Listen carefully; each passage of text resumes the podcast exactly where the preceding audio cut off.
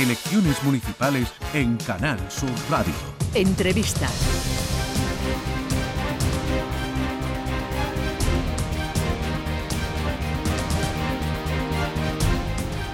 Vamos en las entrevistas electorales pactadas con la Junta Electoral a saludar a Juan Hidalgo, es el candidato a la alcaldía de Córdoba por Hacemos Córdoba.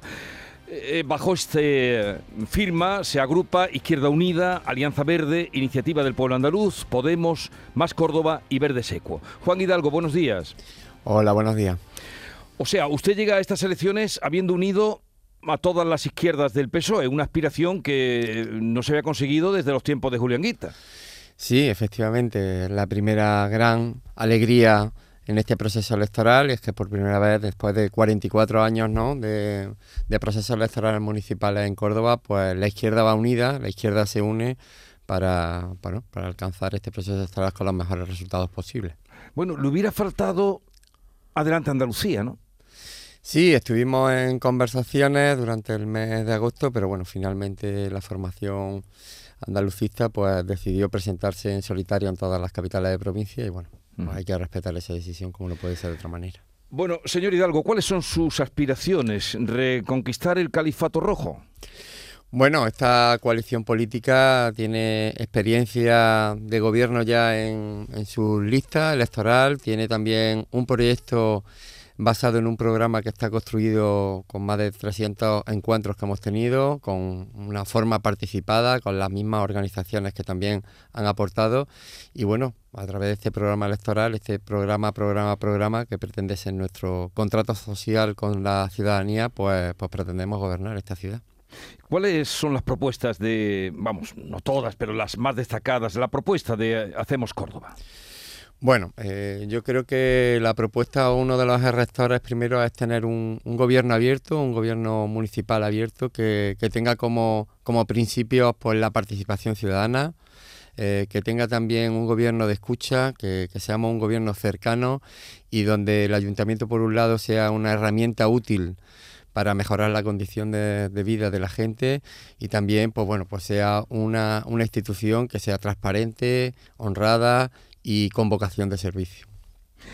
¿Mantiene usted su primera medida? Eh, el otro día le leí una entrevista y decía usted que la primera medida sería liberalizar los horarios y las aperturas, las aperturas que, que, de los horarios comerciales que quedara solo para el casco histórico. Me refiero a los de zona de gran afluencia turística que permite pues abrir los, grandes eh, eh, supermercados durante todo el día y durante los días de fiesta. Bueno, correcto, vamos a ver. Eh, lo que hay ahora, lo que el gobierno municipal, este gobierno municipal aprobó hace apenas tres meses, fue liberalizar los horarios y concluir que toda la ciudad era una zona de alta afluencia turística, lo que ha perjudicado gravemente, evidentemente, al comercio local, que es imposible que compita en estas condiciones y por supuesto a los trabajadores y trabajadoras de esas grandes superficies que se ven obligadas pues, a trabajar 36 domingos sobre 52 con las mismas condiciones laborales y además pues bueno con una precarización y una falta de, de conciliación familiar y social con esta situación. Nosotros y nosotras lo que pretendemos es revertir esta situación, eh, aplicar el sentido común, que es una de las mejores herramientas para la política municipal, y, y, regresar esa medida a lo que es el casco histórico, que es donde realmente pues bueno, pues hay una gran afluencia turística. El resto de la ciudad no, no tiene esa situación. ¿Y lo de la grau gratuidad de los autobuses, cómo lo va a hacer? Bueno, creemos que, una de las políticas también rectoras de este gobierno municipal, de este próximo gobierno municipal, debe ser la sostenibilidad, ¿no? Las políticas verdes, porque hay que mitigar esta crisis eh, ecológica que tenemos, esta crisis climática, que, que, bueno, que aquí en Córdoba la sufrimos de manera, ¿no? Eh, con las altas temperaturas mm. y creemos que esta forma de cambiar la movilidad, pues también va a facilitar, pues bueno, la menos emisión de de gases de efecto invernadero y, no, y, a través de nuestra empresa pública Ucorsa, pues bueno, pues establecer esa gratuidad que cambie ese modo de movernos por nuestra ciudad y hacerla más habitable y más sostenible. Pero gratuidad para todos los usuarios. Para todos los usuarios, claro. Para todos los usuarios. ¿Y ha echado usted las cuentas? Sí, vamos, hemos echado las cuentas y yo creo que es una medida muy normal. Nadie yo creo que se plantea a esta altura eh, pagar el alumbrado público o sí. cuántas farolas tiene en su calle y quién paga las farolas, si no se pagan de los impuestos de todo y de todas. Aquí tenemos la suerte de tener una empresa pública como Aucorsa, que además viene de esos gobiernos eh, de buena gestión como el de Julio Anguita. Y bueno, como es pública, pues bueno, pues yo creo que tenemos que atender a todos y a todas por igual. En medio de esta campaña, señor Hidalgo, eh, el otro día y en medio de la Feria de Córdoba, eh, saltaba la noticia eh, de los indicadores urbanos que daban a Córdoba, a Sevilla, los tres barrios más pobres de España, pero Córdoba estaba también con tres barrios de los más pobres entre los 15 que hay en España, Las Palmeras, Margaritas y Sector Sur. Esto usted ya supongo lo conocía.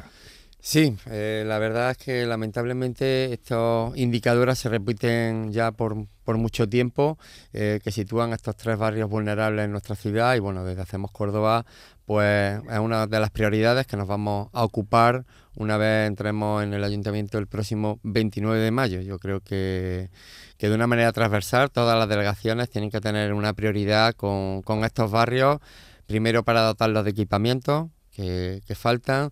Eh, segundo, para tener un mantenimiento y una limpieza de esos espacios públicos de estos barrios que dignifiquen eh, estos mismos. Y bueno, y planes evidentemente que vayan a atajar esta situación de desigualdad que hay en nuestra ciudad. ¿no? Eh, usted conoce esos barrios, ¿no?